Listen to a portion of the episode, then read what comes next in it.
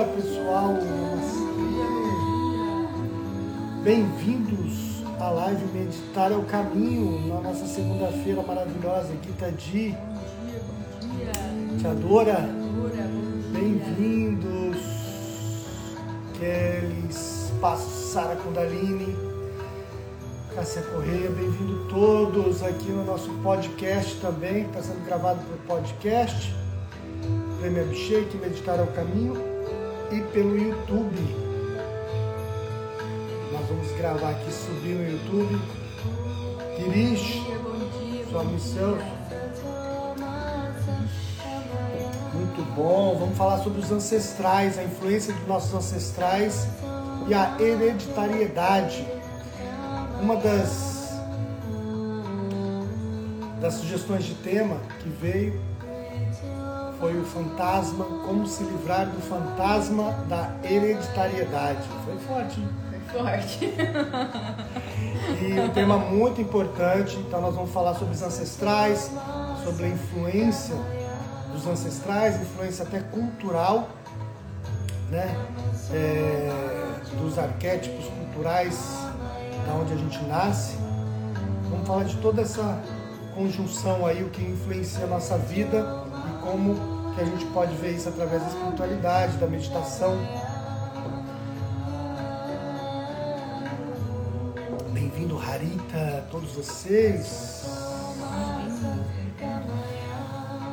O pessoal está gostando bastante do podcast, a gente está muito feliz, porque as pessoas podem, como a Moli mesmo falou ontem, né, podem escutar correndo.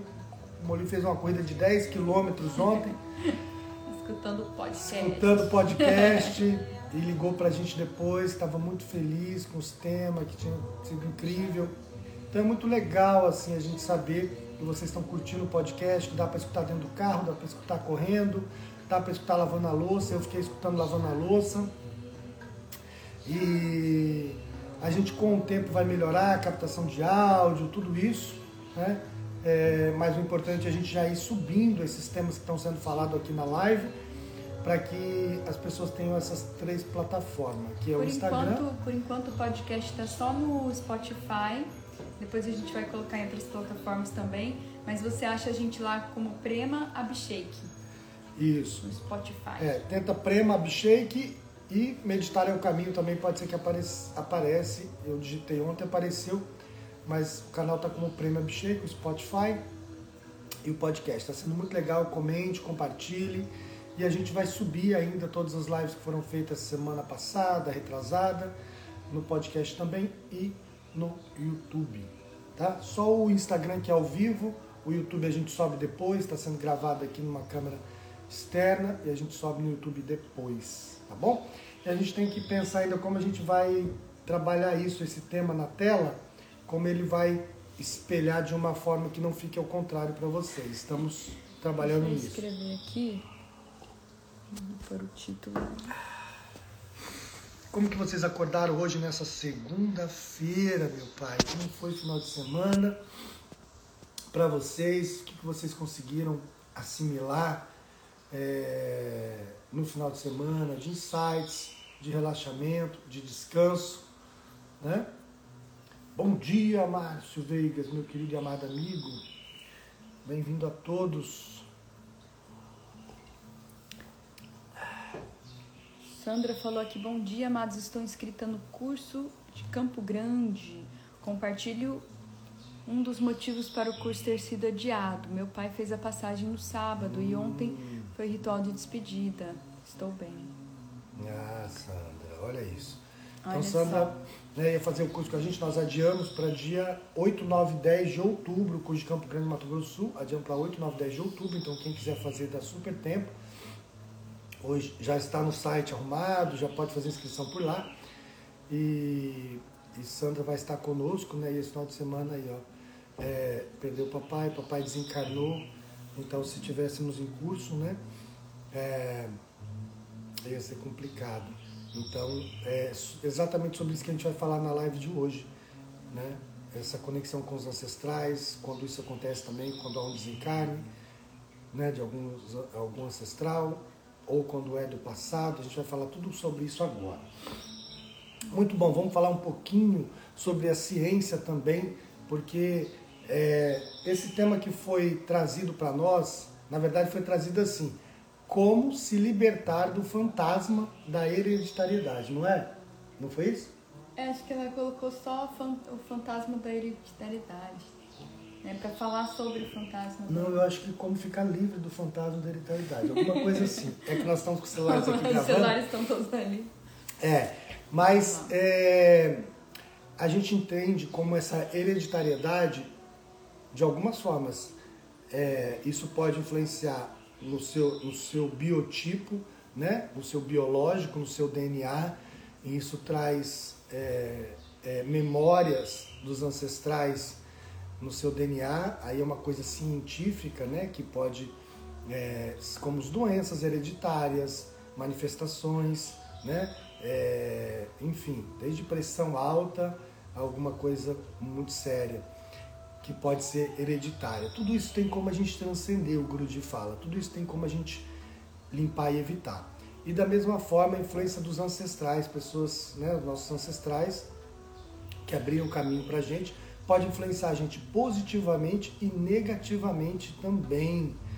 É, e é, infelizmente, é o que mais acontece. Por quê? Porque nossos ancestrais não é, desencarnaram totalmente despertos não desencarnaram iluminados, principalmente nessa, nessa última era de Kali Yuga. Então eles não, não desencarnaram totalmente conscientes, não, não são todos que desencarnaram e foram para um lugar bom, de muita luz. Essa é a nossa intenção, mas não é assim, porque depende do nível de consciência. Isso influencia muito a nossa vida aqui. Então nós vamos falar desse conjunto todo dos ancestrais e o fantasma da hereditariedade e Por que, essa... ancestrais é o fantasma da hereditariedade. Saiu o acento errado. É, tá errado ali, tem que corrigir. Então, por que que é, essa, quem, colocou, quem compartilhou aí esse tema da live, né, para falar do fantasma da hereditariedade, é muito legal, muito interessante esse, esse, termo, esse termo que essa pessoa usou, fantasma. Por que o fantasma? Porque o fantasma é uma coisa que não existe, né? Que você pode eliminá-lo. Está só na nossa mente. Né? É, mesmo que tenha os encarnados, os corpos de luz, que a gente pode chamar de fantasma, é, eles não têm como nos fazer mal se a gente transcender o estado mental. Então, é realmente um fantasma. E essa energia é, é que pode nos assolar dos ancestrais, ela também pode ser mudada, ela pode ser transformada. Então a gente vai ver todos esses aspectos agora. O Prema está arrumando aqui, a gente já vai falar sobre isso. Eu, a hora que eu publico ele sai errado. Ah, agora foi. Muito bom, muito bom. Bem-vindo a todos mais uma vez. E a gente vai começar agora o tema a ancestralidade, né, os ancestrais e o fantasma da hereditariedade. Então é muito importante a gente saber é, qual é esse conjunto que influencia a nossa vida aqui, certo? Porque tem muita gente focado nessa questão kármica, né? Ah, os meus karmas, os meus karmas, as minhas ações da vida passada. A gente falou isso em outra live, tá?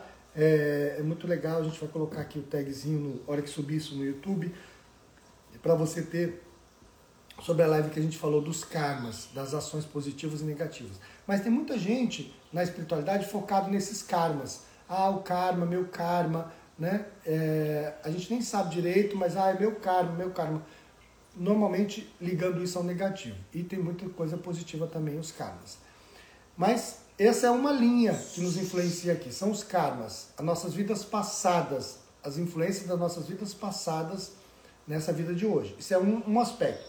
O outro aspecto é os ancestrais, certo? Nossos familiares, das, né, dos dois lados, de pai e mãe, então os avós, bisavós, tataravós, toda essa linhagem influencia muito na nossa vida. E a outra terceira parte do tripé, a terceira perna do tripé, são as quatro cestas que nós falamos também na outra live outro dia, certo? Ver é ser livre, lembra? Na live que está aí gravada no Instagram. e no YouTube, Ver é Ser Livre. É, nós falamos das quatro cestas, que nós somos formatados. Na Índia, o Bhagavan e outros mestres falam que nós somos formatados, o nosso HD, nas quatro cestas: concepção, gestação, parto e primeiras seis horas, certo? Então, esse é um dos tripés, um aspecto. Então, nós somos formatados, como a gente vê, sente, percebe o mundo, é baseado nesse registro que aconteceu entre é, concepção, gestação, parto e primeiras seis horas. Tudo que aconteceu aí definiu como a gente vai agir e reagir com relação ao mundo. Mas. E, e também né, é importante a gente é, trazer que, por exemplo, a gente tem os karmas de vida passada. Então a gente, nessas primeiras seis horas, a gente também está co-criando aquilo que a gente vai precisar para crescer. Tanto a nossa família, que a gente escolhe, né, essa linhagem toda, a gente escolhe uma família que vai fazer com que a gente cresça, né, partindo dos nossos karmas e que a gente limpe os nossos karmas também, né? Tem alguns encontros kármicos de família. Então, tudo isso também deve ser levado em conta. Exatamente. Essas coisas, elas não são inter, eh, não são não independentes, elas são né? interdependentes. O que, que acontece? É esse registro kármico das suas vidas passadas, que você foi de outras, outra família, teve pessoas que foram amigos, inimigos, que hoje é da sua família. Então, esse registro das suas vidas passadas faz você co-criar, ou seja, vir numa família onde tem uma correlação entre esses familiares, pai, mãe, irmãos, né, avós, bisavós, e futuramente os amigos, parentes vão ter também uma cocriação nesse ambiente que você está cocriando para que você precisa aprender algo que você não aprendeu nas vidas passadas. Ou seja, você precisa se realizar de algo que ainda você não se realizou. Então você vai cocriar um mundo com as pessoas que você precisa para esse desenvolvimento. Se você pode chamar de espiritual, do que seja. Então, essa sua vida passada né? Os seus karmas, suas ações e ações positivas e negativas, lembra? Karmas tem positivos também. Você cocriou vir nessa família né, com esses ancestrais. E é o que a Premadita está falando. Também você cocriou as suas quatro cestas. As suas quatro cestas, elas não foram aleatório, como nós falamos. Você não é vítima de que você, né, da, da concepção, da sua gestação foi difícil ou fácil, do nascimento, difícil ou fácil, e as quatro cestas, separação, briga, tentativa de aborto. Então, nós não somos vítima disso, nós co-criamos isso. Então, esses três pontos estão tá co-criado, esses três, essas três pernas do tripé e co-criado pela nossa consciência, pelo nosso tita, pela nossa consciência. A nossa consciência juntou essas três pontas, certo? Que é os karmas de vidas passadas, ancestrais e experiências das quatro cestas para que a gente tenha o melhor clima nessa vida para crescer. Ah, o melhor clima é o, o clima, o clima mais gostoso? Não. O melhor clima é o clima prazeroso, que é tudo fácil? Não. É o clima que a gente precisava para crescer, certo? Então, a nossa consciência criou algo que a gente vai precisar crescer. Para alguns, muito doído, para alguns, um pouquinho mais fácil, mas sempre há desafio, porque senão a gente não estaria aqui nessa vida. Então é muito importante a gente saber. Então, dentro desse aspecto, como foi perguntado como se livrar ou né, falar do fantasma da hereditariedade, os ancestrais, a gente vai, vai pegar essa linha, perfeito? Nós vamos pegar essa linha das influências dos ancestrais. Então, é muito importante a gente saber, o Bhagavan fala que a gente não tem total livre-arbítrio, que as nossas decisões, elas não são tomadas Tipo assim, senão você vai decidir sofrer por quê? Você vai decidir não ter dinheiro por quê? Não cocriar prosperidade por quê? Você vai decidir não ter um relacionamento bacana por quê? A gente vai decidir é, até cocriar doenças né, sintomáticas, então psicossomáticas. Então, a, será que a gente vai decidir sofrer? Não. Bhagavan fala que a gente não tem livre-arbítrio nesse aspecto a gente está escolhendo baseado na experiência dos nossos ancestrais, da nossa vida passada e das quatro cestas. Então, se isso estiver inconsciente em nós, lá no sistema límbico, no subconsciente e no registro kármico, né? O que, que acontece? Você vai estar tá co-criando atitudes destrutivas, compulsivas, repetitivas, que é o que a gente vai falar hoje à noite também na live, né? você vai estar tá co-criando isso no seu mundo e às vezes você não está gostando, às vezes não está legal.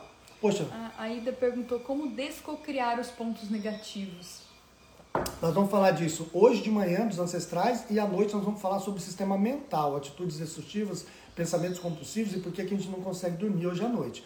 Agora nós vamos falar em como desvincular dessa energia dos ancestrais e como pegar só a parte boa. É isso que a gente vai falar aqui agora, que a gente não, esse é o nosso é, papel. criar os pontos negativos, o Abhishek falou agora, ver é ser livre. Então a gente olhando para isso e entendendo todo o processo, a gente já limpa uma boa parte desses pontos negativos. Então vamos lá. Vamos supor que a gente tem dificuldade financeira, ou dificuldade de lidar com dinheiro, gasta mais do que ganha, ou tem avareza, né? É, medo de perder e, e tudo está juntando dinheiro e a pessoa já está milionária e ela não quer gastar ali com um copo d'água porque a pessoa fica muito avarenta ou já está cheio de dinheiro e não quer doar nada, não quer ajudar ninguém, é sempre acumular mais. Esse é um aspecto que precisa ser visto. Ele normalmente ele vem dos ancestrais. Tem, como nós falamos. Lembre-se, sempre tem ligação com as quatro cestas com a vida passada, mas vamos falar dessa linha dos ancestrais, tá? Então vamos supor que o bisavô, tataravô, ou teve muita dificuldade, passou fome e começou a juntar dinheiro e focar só no dinheiro, certo? Para nunca mais passar fome e pode criar um vínculo de avareza. E isso vai perpetuando para o filho, porque aí ele fica rico, ele não dá nada para o filho que seja né, facilidade, e, e, tá rico, ele vai, o filho vai herdar todo aquele patrimônio, mas vai continuar avarento com os filhos dele, que vão ficar mais ricos, mas vão continuar avarento. Então é uma riqueza que ela cresce, cresce, cresce, mas não tem muito benefício. Não tem muito benefício. É muita mágoa atrás de mágoa, é, é, é muito desuso do dinheiro, ou seja, a pessoa não usa o dinheiro de uma forma construtiva, amorosa, para se sentir bem. É sempre através de briga, é sempre através de briga por dinheiro, de avareza, de não gastar com coisas legais. Aí vai gastar só com carro, com casa, com avião, mas não vai gastar com coisas simples e gostosas na família, como comer bem, como estar em harmonia, viajar. Então, é, esse é o subproduto de uma avareza. É focar só no dinheiro, porque lá atrás, bisavô, tataravô, cinco, seis, nós somos influenciados por sete gerações, os yogis falam. Sete gerações. Se lá atrás, ó, bisavô, tataravô, lá atrás, alguém desenvolveu um sistema de avareza. Isso vem perpetuando. E às vezes você está aqui, você tem um coração bom, você é uma pessoa boa, tem dinheiro, está super bem, mas você não consegue doar. É, você tem a dificuldade de doar. Então esse é um lado, e isso vai atrapalhar a família, porque vai criar uma raiva enorme, porque a gente priorizou demais o dinheiro. Esse é um aspecto. Tá? O outro aspecto, gastar demais, gastar mais do que tem, ser solto. Então lá, bisavô, tataravô, recebeu herança, eu tinha isso, e começou a tratar o dinheiro de uma forma muito solta. Ganha aqui, gasta no mesmo dia, gasta tudo. Isso vai perpetuando não saber lidar com o dinheiro. Esse é o outro lado, o oposto, certo? É, o primeiro está usando muito o lado masculino, o lado racional, parte esquerda do cérebro e parte direita do corpo. O segundo está usando muito o lado emocional, que é o lado esquerdo do corpo, a parte direita do cérebro. Ou seja, o segundo grupo começa ter tudo na base da emoção. Então é muito amoroso, então dá tudo para os filhos, solta, consequentemente não junta nada, não acumula nada, não cria estabilidade, está sempre patinando. Isso vai passando em três gerações, a terceira geração já não consegue nem cocriar mais. Né? É, gasta mais do que tem, então não consegue cocriar desde a da infância juventude, a hora que começa a trabalhar, ganhou 10 reais, gasta 20. Então, já não, aí não consegue cocriar e vai patinando nisso. Então esse é o outro aspecto. Aí tem o aspecto da educação, né? Quando você prioriza a educação é um aspecto que também pode vir de gerações que estudar é importante. O outro, a outra família acha que estudar não é tão importante. Isso também perpetua na família. A questão de depressão, né, de reclamação, tudo isso vai perpetuando na família. Então tinha um ancestrais lá atrás que era muito bravo, é, ou muito reclamão, ou muito ciumento. Isso vai perpetuando na família. Então nós estamos falando aqui de atitude com relação ao dinheiro, para mais ou para menos. Nós estamos falando aqui de conceitos, pode ser de sexuais, certo? Então lá atrás, alguma mãe, né, é, é muito empoderada, né, da, da, do sagrado feminino e ela criou um sistema dentro dela de sexualidade, de, de amor, de cocriação. Então essa sabedoria vai passando para os ancestrais. Essa sabedoria vai passando de vó para neta e assim sucessivamente. Você herda essa sabedoria como a Moli mesmo falou da avó dela, né? É, de lidar com as ervas. Então, aí passa para ela, passa para a Imê, para a filha. Isso vai passando. Isso é o lado positivo. O lado negativo é uma mãe, uma bisavó, uma tataravó que foi abusada, que não foi tratada bem sexualmente, que não foi legal, que sentiu dor, ela resseca, ela trava, isso passa um trauma para a filha, para a neta, para a bisneta, isso vai perpetuando uma sexualidade retraída, que o homem é abusador, que não foi bom, que não é legal. Então, essa inconsciência vai passando para baixo também. E co-criando relacionamentos abusivos, né? A mãe co-criou relacionamentos abusivos, isso passa para a filha, para a neta e assim sucessivamente também. É, é bem fácil a gente analisar quando é de pai, mãe e de avô e avó que a gente conheceu. Né? Se você analisar o nosso ciclo, você vai ver que às vezes pai e mãe, ou a mãe né, foi abusada, num relacionamento abusivo, o pai batia, e aí a pessoa cria um outro relacionamento parecido, certo? Ou o pai era alcoólatra, a pessoa vai e casa com a pessoa alcoólatra também, ou a pessoa se torna alcoólatra também. Então isso é fácil ver. Exemplo, poxa, meu pai era alcoólatra, eu virei alcoólatra, meu pai batia na minha mãe, agora eu casei com um homem que bate em mim, e a pessoa sabe disso, mas não consegue sair desse ciclo certo? Esse é o fantasma da hereditariedade. Agora, isso você consegue ver, certo? Isso é um lado. E o que você não consegue ver, que é do tataravô, do bisavô, do lá atrás, isso talvez nem sua mãe, nem seu pai lembra ou sabe disso. Que há três, quatro gerações teve pessoas, nossos ancestrais teve dificuldade de lidar com dinheiro, com o sexo, com isso e com aquilo, certo? Então, é, é muito importante a gente começar a trazer isso para a luz, como o Premadi falou, ver é ser livre, certo? Então, se você, primeiro aspecto é ver. Então, se é de pai e mãe, é fácil. Ah, meu pai tinha esse comportamento, minha mãe tinha isso. Então, normalmente, se eu rejeito esse comportamento, eu repito, certo?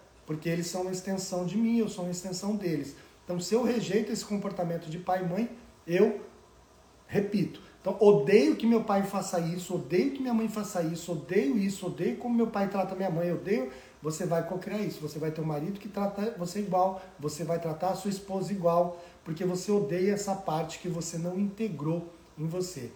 Porque se você odeia, é porque você tem essa parte em você. Essa sombra está ressoando. Se você não tem, você não se identifica. Você vai ver de fora, você vai entender que não é uma atitude bacana, você vai perdoar, porque entende aquele nível de consciência, mas você não toma para você. E você vai ver agir como você pode ajudar, mas você não pega para você. Quando você odeia comportamento de pai, mãe, avô e avó, você normalmente está ressoando, você vai fazer igual. Lembra que eu falei na live lá atrás que quando a gente implica muito alguma sombra de alguém que a gente viu nos incomoda muito é porque a nossa sombra está se identificando. A gente tem aquilo também. Quando a gente condena uma pessoa, ah, fulano fez isso, você viu como fulano é isso? Nossa, fulano fez aquilo. Provavelmente, se você condena aquela atitude é porque está ressoando. Eu não estou dizendo que você vai sair concordando com toda atitude destrutiva. Não é isso, tá? É só para a gente se, se observar. O que é destrutivo é destrutivo. O que é benéfico é benéfico. Você vai saber essa distinção. Mas vamos lá. Voltando aos ancestrais. Então, o que, que acontece? É importante você começar a trazer para a luz e começar a integrar isso. Se você sabe, né? Ah, mas talvez alguém me contou que lá três gerações atrás meu avô era assim e aconteceu isso. Então já é um fator positivo para você integrar isso. Poxa, eu ajo assim por causa lá dos ancestrais fizeram isso. Eu tenho esse desejo de possuir mais, comprar mais, porque lá atrás, quatro, cinco gerações, meu bisavô, tataravô, queria ficar rico e foi juntando, juntando, juntando, isso perpetuou na família. Agora a gente só pensa em juntar, em juntar, em ter, em ter dinheiro, em dinheiro, e todo o foco é dinheiro. Aí fica todo mundo carente de amor, carente de respeito, né? A hora que vê estão se matando por dinheiro. Então, a gente olhar isso integrar isso, poxa, isso faz parte da minha família, da minha história, faz parte talvez de vida passada, eu preciso transcender isso, que é essa pergunta, como transcender isso? Como evitar essa influência dos ancestrais? Normalmente uma pessoa da família ela é responsável em quebrar esse ciclo também, né? Vem uma pessoa que tem uma capacidade, que tem uma busca, que vai conseguir quebrar essa, esse padrão dos ancestrais. Falo tudo. É normalmente uma pessoa da família que vai ter uma força grande em quebrar esse padrão. E, e, se essa pessoa quebra, né, ela liberta sete gerações passadas e sete gerações futuras. E das laterais também. Então, a Prima falou tudo. Uma pessoa tem essa incumbência, esse dom, esse talento e essa capacidade de quebrar o padrão dos ancestrais. Quando essa pessoa quebra, no nível espiritual muito forte, todos os ancestrais são libertos para sete gerações para cima, sete gerações para baixo e nas laterais. São irmãos, sobrinhos também são influenciados positivamente. Por quê? Porque essa linhagem dos ancestrais dos avós, ela influencia, vamos supor, você, os irmãos e os sobrinhos, né? E tudo isso. Se você quebra, essa influência, ela deixa de, esse chuveirinho que vem de cima, ele deixa de ir para os lados também. Vamos supor os ciúmes. Lá nossos avós, pai, mãe, avó, tataravô, um deles era muito ciumento. Ciumento, possessivo, inseguro, isso vai vindo em cascata. Da mesma forma que a consciência cai em cascatas, de cima para baixo, essa dor também cai em cascata de cima para baixo, essa inconsciência, certo? Então o que, que acontece? A gente às vezes é ciumento, possessivo, inseguro e nem sabe por quê. Isso já vem lá dos registros das quatro cestas, lembra? pai e mãe era muito ciumento quando estava na barriga da mãe, muito inseguro, brigava por ciúmes, o bebê registra isso certo? E aí os ancestrais que vêm de tataravô, né, que às vezes nem estão mais aqui, o bebê pega isso também e que já traz vida passada. Então a gente fica repetindo isso. Às vezes é ciumento. E a hora que dá esse clique e você trabalha a espiritualidade, você elimina isso. Elimina, mas elimina com uma beleza. E aí você liberta aí os irmãos, liberta né, os ciúmes da família, liberta todos os ancestrais para cima e sete gerações para baixo. A Kel falou, ah, essa pessoa que vem quebrar isso sofre muito. Porque normalmente a gente também precisa de um estímulo para crescer e para quebrar um padrão, né? A gente precisa de um estímulo e esse estímulo pode ser dolorido, sim. Exatamente. Então, é, é muito importante a gente começar, tudo está ligado àquilo que a gente falou, assumir a responsabilidade. Assumir a responsabilidade é pegar o bastão. É falar, opa, aqui na minha família tem várias coisas que podem, que, que, que geram comportamento destrutivo. É brigas, é isso com dinheiro, é gastar demais, é ser avarento, é problema de saúde, né? Problema de saúde que se repete, né? Ou câncer na família, ou isso, aquilo. Tudo isso é descontrole desse tita, dessa consciência onde tudo manifesta. É isso que é importante a gente limpar, certo? Então, assumir a responsabilidade é observar que tem desequilíbrio em algumas. Ah, na minha família as pessoas sempre se relacionam mal, casam com pessoas que abusivas, faz isso, ou na minha família tem problema de sexualidade, né? Para mais ou para menos, um descontrole da sexualidade. Então, observar isso e ver, né? Começar a buscar, é assumir responsabilidade. Não é julgar ah, eu sou vítima porque fizeram isso, porque minha família é assim, todo mundo é errado, todo mundo é assim. Isso aí você vai perpetuar o erro, né? Você vai continuar sofrendo e todo mundo vai ficar na sombra. Então, não é isso que a gente quer. Nós estamos aqui para mudar o nosso caminho. Então, assumir o bastão, pegar o bastão é pegar a responsabilidade e falar assim: opa, não tá legal. Eu não quero viver esse ciclo de inconsciência.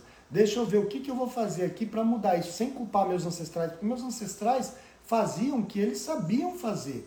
Eles não eram despertos, não eram iluminados, não sabiam lidar com a dor, com o sofrimento, com os ciúmes, com a possessividade, com o dinheiro, com a fome, com a falta de, de comida, né, com as guerras. Então, assim, não vamos culpar os ancestrais. Nós vamos entender o que eles passaram, acolher essa dor e transmutar ela, encontrar uma resposta para eles. É como se alguém te desse um trabalho. Seus ancestrais estão todos aí, influenciam nossa vida e nós vamos olhar isso. É como se eles te dessem um trabalho. Fala assim, olha, meu filho, meu neto, meu bisneto, aqui ó, tem aqui um questionamento aqui que a gente não está entendendo. Vocês podem aqui nos ajudar? E eles mandam essa bomba para baixo, certo? E você tem que falar, beleza, eu vou ajudar. Por que, que você vai ajudar? Porque cabe a você resolver uma coisa que a família não está conseguindo resolver. Então você vai buscar a resposta. O que, você vai fazer para buscar essa resposta se você não tem ela pronta? Vai na biblioteca, vai perguntar para quem já tem essa resposta. Procura os professores, procura os mestres e você vai encontrar essa resposta. E aí você vai chegar nessa próxima reunião de família dos ancestrais e falar assim: aqui é a resposta. A resposta é essa. Foi isso que eu descobri através de muita pesquisa, de muito estudo, de muita meditação, que é o nosso caso. Foi isso aqui que eu descobri. E aí você liberta todos os ancestrais e fala: caramba, é isso. Essa é a resposta. É como achar um tesouro. Então, normalmente acontece hoje em dia, né? No, no mundo da tecnologia, às vezes a gente que é daquela geração lá que o pessoal brincou aqui. Do, cringe. Os cringe, geração cringe, às vezes a gente vai mexer lá no, no telefone e você não sabe fazer. Então você chama o filho, neto, fala assim, ó, oh, o que que tá.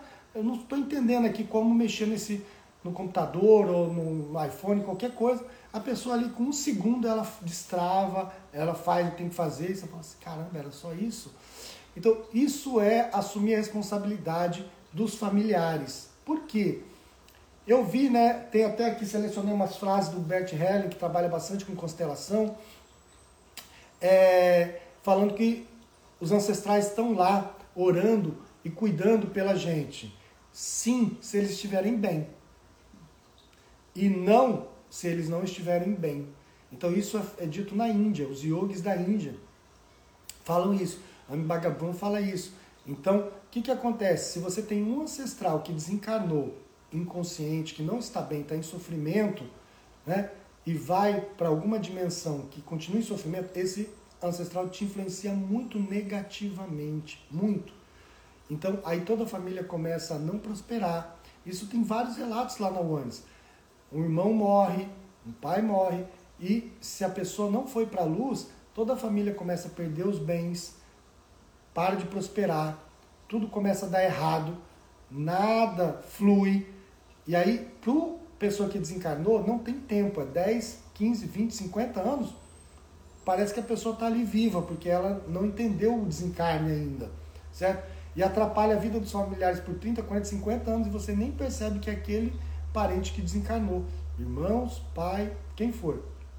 E o oposto é verdadeiro. Se uma pessoa desencarna, filho, irmão, pai, que esteja, que, que, que alcançou uma luz através do coração, desencarnou com muito amor, com muita luz, essa pessoa vai poder ajudar muito os parentes que ficaram. A família começa a prosperar, a pessoa começa a fazer sucesso, as coisas começam a dar certo, porque essa pessoa que desencarnou está ajudando. Aí sim funciona isso né, que Bertelli falou ali, que os ancestrais estão cuidando da gente, orando pela gente. Se essa pessoa tiver um nível bom de consciência, tá? Então vamos lá, quais são as técnicas para fazer isso? Eu cresci na Seichonoye. A Seichonoye é maravilhosa, é incrível, é uma filosofia é, de vida é, do Japão, né, através do mestre Masaharu Taniguchi, que se iluminou em 1930, um grande mestre japonês que juntou o shintoísmo, o budismo e o cristianismo numa filosofia maravilhosa. E eu cresci nela. E na Seichonoye, eles cultuam muitos antepassados, porque vem do shintoísmo isso no Japão. Eu morei muito tempo no Japão, então é comum você ter o altar, ter o Botsudan, cultuar os antepassados, e várias filosofias que tem no Brasil, que cultuam os antepassados, vêm do shintoísmo, né? e com a junta do budismo também, mas é muito mais do shintoísmo. É, esse é o caminho longo. Lembra que na live passada a gente falou do caminho longo e o caminho curto? Esse é o caminho longo, sem desrespeitar a Seichonoye, sem desrespeitar todas as outras linhas. Isso, a própria palavra do Grudi, não é o caminho do yogi. Porque esse é o caminho longo, você vai precisar de muitos anos para cultuar os antepassados, todos os familiares. Vai funcionar mais pouco, vai por mim. Nós fizemos isso a vida toda, eu, minha mãe, meus irmãos, né? É, vida toda um mesmo. Então, Funciona porque você está naquele nível de consciência. Não, não interprete mal. Quando você eleva o seu nível de consciência, você vai conseguir transcender isso de uma forma mais rápida, tá bom? Por quê? Porque tudo que você lida com os semideus, com os espíritos, com os desencarnados, você vai ter os, os dois pontos, tá? Você vai estar lidando com essas energias dos antepassados também. Tá? Então, tudo é muito denso, tudo é muito intenso e demora muito para você fazer com que todos esses ancestrais desenvolvam uma consciência plena e que você também. Eu não vou entrar em detalhes, eu só estou falando que é um caminho muito, mas muito, muito mais longo. É, a sua vida vai melhorar sim, mas alguns aspectos vão continuar ainda travados. Na filosofia védica, que é né, isso que a gente aprofunda mais agora, através do Guruji, através das nossas indas para a Índia, a gente faz isso, essa liberação dos ancestrais, através do ritual do fogo, que a gente faz aqui no Ashra, fizemos várias vezes online, essa liberação, esse caminhar os ancestrais é muito poderoso, mas é vezes mil, é quântico, é muito mais rápido. A gente faz o é, a Moksha Diksha, ou seja, Diksha, transmissão de energia para encaminhar os ancestrais, também é muito poderosa. E uma coisa muito poderosa também, a, Bianca falou aqui que ela tem percebido padrões criados de família e com, quanto estava repetindo, né? Esses padrões, uma coisa que é impressionante, que é quântica também, é o curso da Diksha, que a gente traz umas vivências né, de cura, de, de ancestralidade, cura com pai e mãe, e tudo isso vem, vem vários insights, assim, traz para a luz muita coisa que a gente nem sabia que existia, né? Nem sabia que a gente tinha passado por isso, é, tanto das quatro cestas quanto né, das outras fases da nossa vida. E então isso ajuda muito também. Perfeito. Qual é a situação quando você fica cultuando muitos antepassados? Eu sempre tenho experiência própria minha, da minha mãe, da família, mas também, recentemente, a gente tem amigos né, que vieram meditar com o Guruji, que participavam de filosofias parecidas, que cultuam os antepassados, o Guruji falou, para com isso, para com isso, para com isso de cultuar os antepassados, de, do, desse altar, é, queima tudo isso, sem nenhum desrespeito, jamais com essa religião, com essa organização. É porque essa pessoa estava para entrar num outro nível de consciência e precisava se livrar dessa energia. Por quê? Eu vou explicar por quê agora. Por que, que cultuar os antepassados pode ser um caminho mais longo? Por quê? Porque isso pode também gerar muito sentimento de culpa. Então lembra, esse vínculo de assumir a responsabilidade, sentir culpado, como a gente falou na live da culpa, é muito perigoso. Você acha que está assumindo a responsabilidade, você está carregando um peso nas costas, um peso dos ancestrais, eles estão lá pesando em você. Você acha que está assumindo a responsabilidade, você está carregando todo mundo aqui, ó. Oh, eu tenho que resolver o problema de todo mundo. E aí a sua vida fica arrastada, não flui, fica pesado, dá vontade de mandar todo mundo para a luz. É isso que você tem que fazer. É isso que você tem que fazer. Você tem que parar de carregar esse povo todo nas suas costas e encaminhar esse povo para a luz. Isso e você faz assim, ó. E é resolvendo o seu seu problema resolvendo o padrão em você que você libera, né, todo mundo também. Exatamente. Então, é muito importante isso. Você assumir responsabilidade é, ó, por favor, pode ir embora, cada um pro seu canto, vai para a luz, para de me incomodar. Isso é verdadeiro. É, tem aqui um, um, exemplo, né? Um empresário, um grande empresário que eu conheço, uma pessoa muito bem sucedida. O pai dele era, era um empresário muito famoso né, e rico também. E só que normalmente essas pessoas que têm né, muita posse, muito dinheiro, muito empresário, é, ajuda os filhos, mas também comanda muito, né? Uhum. Essa coisa de comandar. E essa pessoa relatou para mim e viveu uma vida de empresário também, né? E o pai sendo empresário, essa pessoa sendo empresária também, mas sempre com esse vínculo, sabe? Oh, me deixa, deixa eu fazer minhas coisas, deixa eu fazer do meu jeito.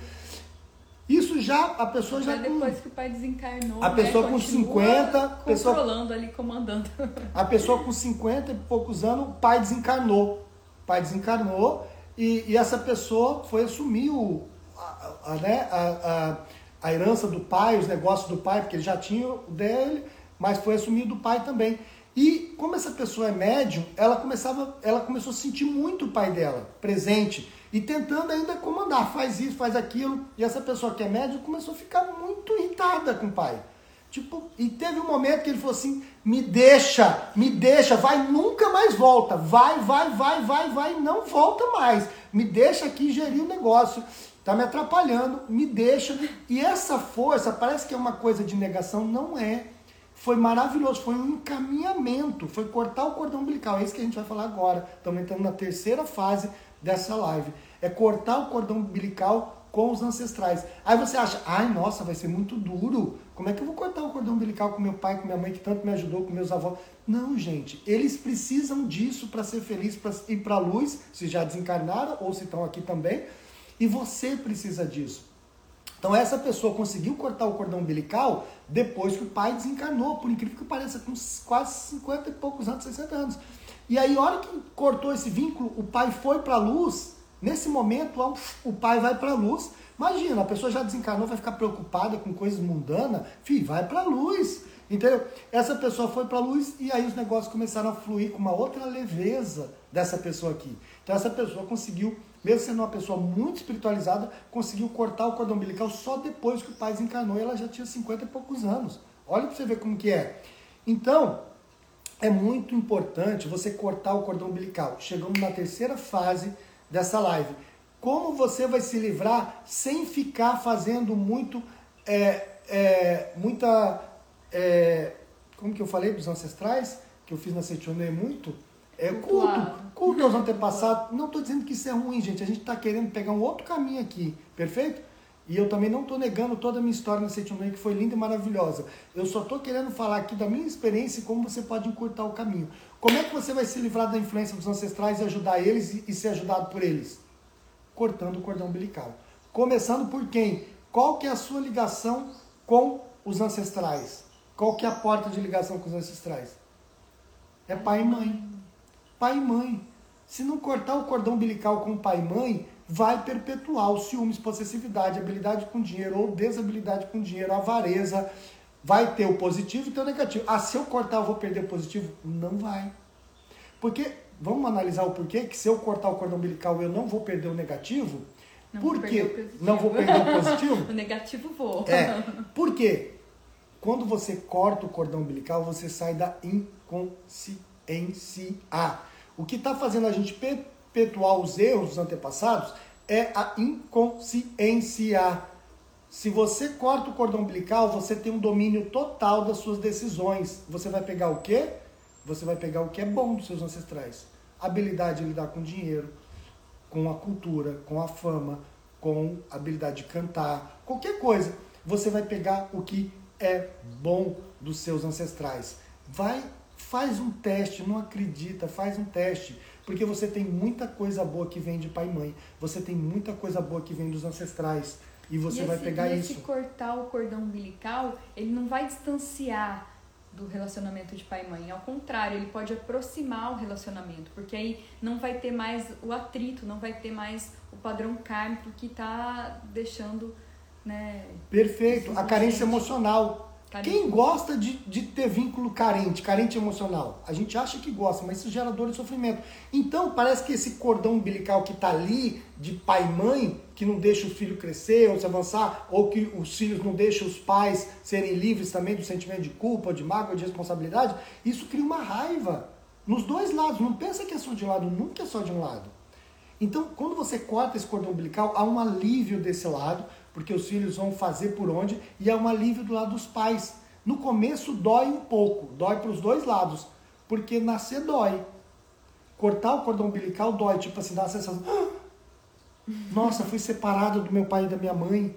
Por isso que, né, quando nasce, as doulas falam, espera, espera para parar, né, de pulsar o cordão, para de pulsar antes de cortar. Tem todo um processo de nascimento natural que é muito lindo, respeitando esse momento e cortando cordão umbilical de uma forma tranquila, amorosa, né? Então é importante que isso aconteça, fisicamente falando. Então, cortar o cordão umbilical nunca é fácil, certo? Então, o que, que Jesus falou para Maria? Olha, nós estamos falando de Jesus e de Maria, olha o nível. Jesus teve que falar para Maria, Maria, por favor, não me siga. Eu vou cumprir a missão dada pelo meu pai. Então, porque Jesus sentiu aqui naquele momento que Maria estava tentando segurar ele demais, certo? Através de muito amor, mas era um amor inconsciente. Então Maria estava prendendo Jesus. Não, não faz isso. Jesus teve que ser firme com ela, né? A ponto de estar relatado na Bíblia, de ter isso como uma das grandes passagens. Maria, não me siga. Eu preciso ir cumprir a missão dada pelo meu pai. Então, isso é cortar o cordão umbilical. Você vai perceber na sua vida, se você não cortou ainda, que você vai ter que fazer isso com mãe e com pai, em momentos diferentes. Porque você herda alguma coisa da mãe, dos ancestrais da mãe, e você herda alguma coisa do pai, dos ancestrais do pai. Você, é difícil você cortar os dois de uma vez só.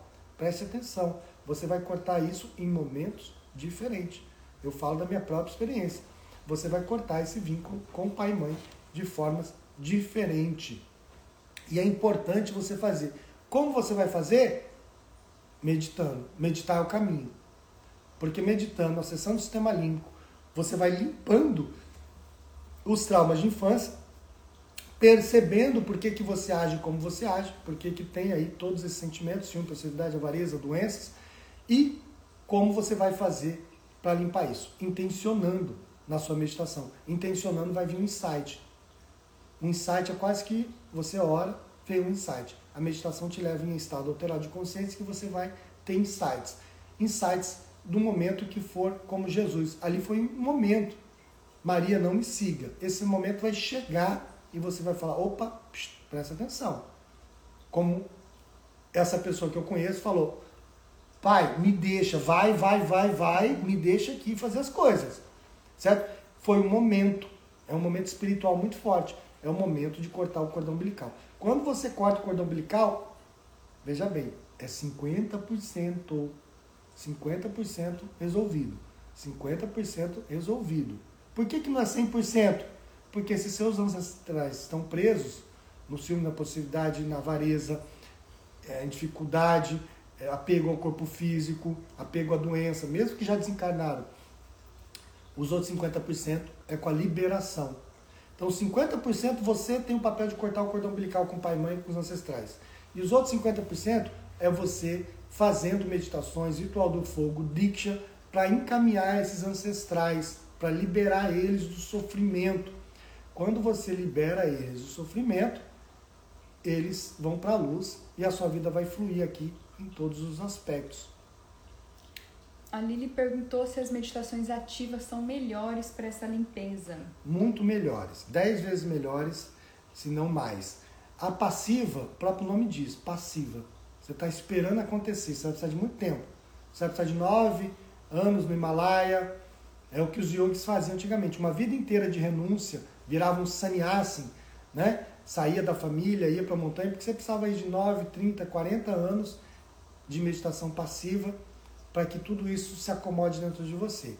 As ativas vai te acelerar muito o processo. As ativas, cada mês vale por cinco anos. As ativas vai te acelerar muito o processo. Um curso da Diksha te economiza 10 anos de busca. Minha experiência total. O curso da Diksha, para mim, acho que é o melhor para isso. E a, a, Maria perguntou o que, que é Diksha, o que, que é o curso da Diksha. O curso da Diksha é esse curso Despertar da Unidade que nós damos, é, que trabalha todos esses aspectos de cura. Né? São três vivências, as curas das quatro cestas, é, o conhecimento milenar de 5 mil anos da Índia de como lidar com os filhos, como lidar com os pais, como lidar com cônjuge, com né, marido, esposa, relacionamento amoroso, é, como lidar com a dor, com o sofrimento, com os desejos, como cocriar os pedidos, como sair dessa roda de samsara. Tudo isso está nessa apostila e a gente aborda no curso de final de semana. Ele é muito compacto, mas ele é libertador. E dentro desse curso a gente tem várias meditações ativas, as maiores e mais poderosas que a gente conhece, meditações ativas, tanto do Guruji como da Oneness. Então, no final de semana, a pessoa explode explode de tanto conhecimento, de tanta energia, de tanta transformação. Precisa depois de um ano assim para ir entendendo tudo que aconteceu.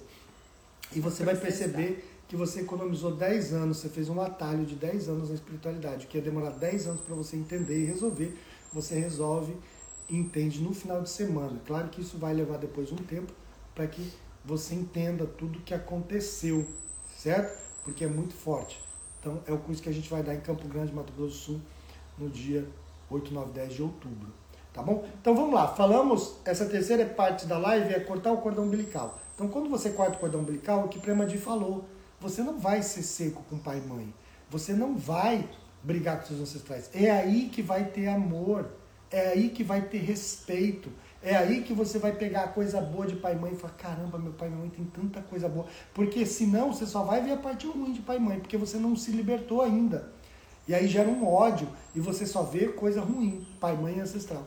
Quando você corta o cordão umbilical, você se liberta, brota gratidão, você pega só o que é bom de pai mãe e dos ancestrais, mesmo sem você saber. Esse é o 50%. Os outros 50%, como vai ser? Os outros 50% é você trazendo para a consciência de cada energia. Por exemplo, por que, que eu tenho ciúmes? Ah, esses. Como eu vou fazer para me livrar dos ciúmes? Você mergulha fundo nisso e transcende esses ciúmes. Quando você transcende, expande a sua consciência porque você mudou a percepção. E aí você liberta os ancestrais. Então, primeiro passo é cortar o cordão umbilical, certo? O segundo é libertar os ancestrais. Como eu vou fazer? Tendo consciência. Então, quando eu aprendo a lidar com dinheiro, porque meus ancestrais não sabiam lidar, eu estou libertando eles. Eu estou quebrando esse vínculo que a Premadi falou. Quando eu quebro os ciúmes, eu quebro, eu desperto os meus ancestrais. Você ajuda todo mundo. É como você trazer aquele, aquela resposta para aquele problema. Os ancestrais estão todos esperando a resposta para esse problema. O que, que, é a vida? O que, que é o sofrimento? O que, que é o desejo? O que, que é o dinheiro? Para onde que eu vou? Quando você traz uma resposta, você se liberta e os ancestrais se libertam. Por quê? Porque está interligado, certo? E é muito, muito benéfico. Então, você vai ter entendimento em várias áreas se você estiver meditando e buscando a espiritualidade. Você vai ter entendimento nos relacionamentos, o que é amar e se sentir amado, como amar sem condicionamento, sem restrições, sem dogmas, sem padrões. O que é lidar com dinheiro sem dogmas, sem padrões, sem que dinheiro é sujo, sem que isso, sem que aquilo, sem que dinheiro é a única coisa no mundo, ou seja, em equilíbrio, certo? Como lidar com as suas emoções, com seu estado mental, Cada etapa dessa que você for despertando, você liberta os ancestrais. Cada etapa dessa que você for despertando em você, trazendo sabedoria, você liberta os ancestrais. Liberta pai e mãe, liberta os ancestrais e você cura sete gerações futuras. As gerações futuras não vão ter problema com dinheiro, para mais ou para menos, não vão ser avarentos, não vão gastar demais, não vão ter problema de ciúmes, possessividade, insegurança, medos você vai curando isso. Não é do dia para a noite, certo? Mas meditar é o caminho. Você vai entendendo isso. Por isso que é importante você ter um guia espiritual, um professor, alguém que te guia. Vai ser muito difícil você fazer isso sozinho, certo? É igual você subir num trek no Himalaia. Você fazer alguma trilha que é muito difícil. Se você for sozinho, você pode se perder. Aí você vai precisar de um resgate, é muito mais difícil. Vai ter que ter uma equipe para te resgatar, porque você se perdeu. Isso é muito sério no caminho espiritual. Encontre um guia, encontre uma pessoa que te guie nesse caminho. Porque quem já passou por aí sabe por onde ir. Sabe a hora certa, o jeito certo, o clima certo, o momento certo de fazer. Se você for tentar fazer sozinho, há um grande risco de você se perder. E aí você vai precisar de um resgate. E a gente vai fazer alguma meditação agora? Vamos. já tá no horário. Vamos fazer uma meditação para libertar os nossos ancestrais. Tá? É... E depois a gente vai falando um pouquinho mais. Nós falamos dessa cura, de se libertar, de cortar o cordão umbilical. Para isso você precisa de sabedoria, você precisa de amor. Não é baseado na raiva. Lembre-se disso. É no amor. Mesmo se você tem que ser firme, com pai e mãe, com os ancestrais, é baseado no amor, no amor, no acolher a dor do outro, no acolher por que, que o outro passou porque ele passou e agiu como ele agiu. E não é julgando. A gente só vai libertar os ancestrais se a gente sentir a dor deles. Eles agiram como agiram por causa das condições do momento. Eles receberam isso, viveram essa dor e não entenderam ainda. Então você tem que sentir essa dor para ajudá-la a despertar. E não é julgando, não é condenando, é acolhendo, é amando, é respeitando os ancestrais. Certo? Acolhendo a dor deles, a gente consegue libertá-los, encaminhá-los para a luz. Então vamos fazer uma meditação breve de cortar esse cordão umbilical e encaminhar os nossos ancestrais para a luz.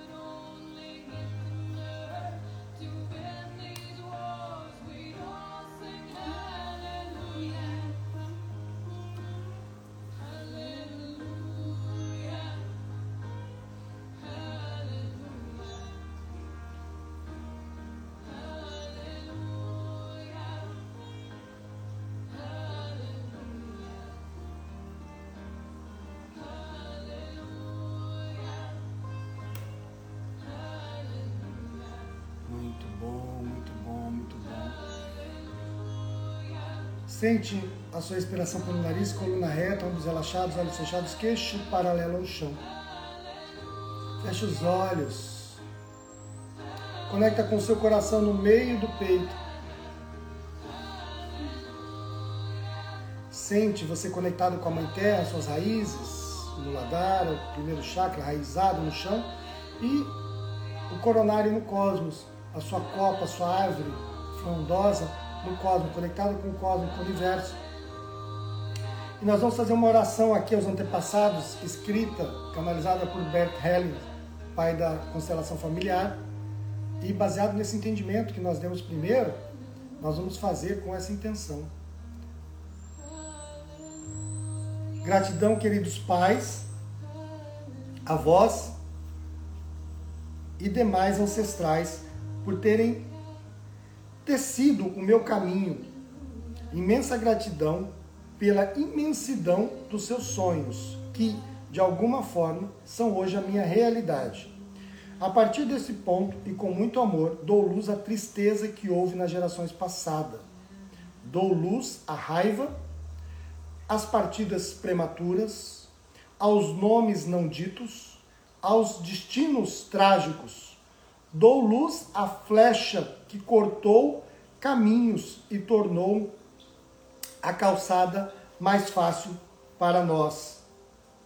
Dou luz à alegria, às histórias repetidas várias vezes, dou luz ao não dito e aos segredos de família. Dou luz às histórias de violência e ruptura entre casais, pais e filhos e entre irmãos, e que seja o tempo e o amor que volte a unir. Dou luz a todos, a todas as memórias de limitação e pobreza, a todas as crenças desestruturantes e negativas que permeiam o meu sistema familiar. Aqui agora semeio uma nova esperança, alegria, união, prosperidade, entrega, equilíbrio, ousadia, fé, força, superação, amor, amor e amor. Que todas as gerações, passadas e futuras, sejam agora, neste instante, cobertas com arco-íris de luzes que curem e restaurem o corpo, a alma e todos os relacionamentos. Que a força e a bênção de cada geração alcance sempre e inunde a geração seguinte. Assim seja, assim é. Bert Helling. Então, que possamos mentalizar luz, luz e luz para todos os nossos ancestrais, iluminando a ignorância, iluminando a falta de saber, a dor, a tristeza, a falta de inclusão, sentimento de exclusão, a dor, a rejeição, a mágoa. Damos luz, luz, luz, luz a toda sombra que houve na inconsciência dos nossos ancestrais. que agora estão libertos, estão libertos, estão libertos, estão libertos de toda ignorância, de toda dor, de todo sofrimento. Que eles sejam livres, livres, livres, livres, livres e felizes. Que todos os anjos do céu, que todos os deuses do universo busquem os nossos ancestrais, encaminhem eles para a luz, para a luz, para a luz, para a luz. Que possamos desvincular das negatividades, das inconsciências, que possamos cortar o cordão umbilical de pai e mãe de uma forma amorosa, porque é, não é possível nascer e crescer, todavia, com cordão umbilical na mãe. Falando do corpo físico, se devemos cortar o cordão umbilical quando o bebê nasce, por que não cortar o cordão emocional e energético com pai e mãe para que nossa alma possa crescer independente? Então, da mesma forma que podemos cortar o cordão umbilical quando o bebê nasce da mãe, sem cortar o vínculo de amor, de nutrição, de saúde e paz, por que haveria de ser destrutivo cortar o cordão umbilical energético de pai e mãe? Não. A alma liberta é a alma que ama, é a alma que acolhe, é a alma que transforma, que se sente feliz e que cura. Que assim seja, que assim é, que possamos sentir os nossos pais libertos de qualquer vínculo de cobrança, mágoa, sentimento de culpa e raiva. E que possamos nos sentir a nossa alma curada, liberta de qualquer sentimento de culpa, de raiva, de mágoa para com os nossos pais e ancestrais. Que sejamos livres, livres, livres. Que nossos pais ancestrais sejam livres, livres, livres. Que possamos juntos co-criar cada vez um mundo belo, um mundo feliz. Que assim seja, que assim seja e que assim já o é. Que você seja livre, livre, livre, livre, livre. Dentro dessa liberdade, você vai honrar pai e mãe. Você vai amar pai e mãe como você nunca amou. Dentro dessa liberdade, você vai respeitar e admirar pai e mãe como você nunca respeitou e nunca admirou. De agora em diante, você é livre, tirou o véu da ilusão dos seus olhos e você pode admirar as qualidades de pai e mãe como você nunca fez. Você vai integrar as qualidades de pai e mãe dos ancestrais com tanta facilidade e colocar luz em tudo que era destrutivo. Que assim seja, que assim seja, que assim seja e já o é. Agradece seus pais, pede benção a pai e mãe, agradece seus ancestrais Pede bênção aos ancestrais, avós, bisavós tataravós, que eles sejam felizes, felizes, felizes e sejam encaminhados para a luz.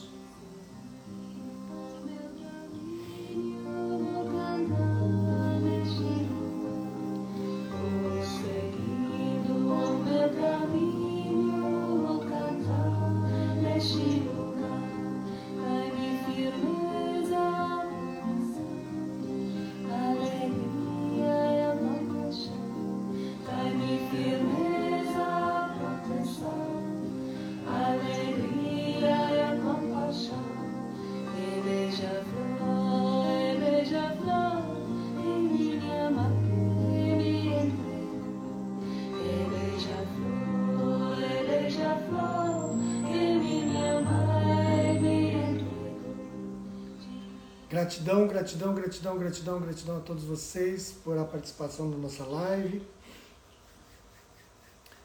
Compartilhe esse vídeo com todos que vocês acharam que pode gostar. Logo, logo estará no YouTube e no podcast, no Spotify. Contamos com a sua colaboração para divulgar esse trabalho. Amamos muito vocês e hoje à noite, às 8 da noite, 7 da noite, 7 da noite, 19 horas, faremos uma live para falar sobre pensamentos compulsivos sobre não conseguir dormir, sobre pensamentos repetitivos. Tá bom? Cansaço mental. Cansaço mental. Vamos falar tudo isso à noite. Amamos muito vocês. Tenham um lindo dia. vocês. Bom dia a todos.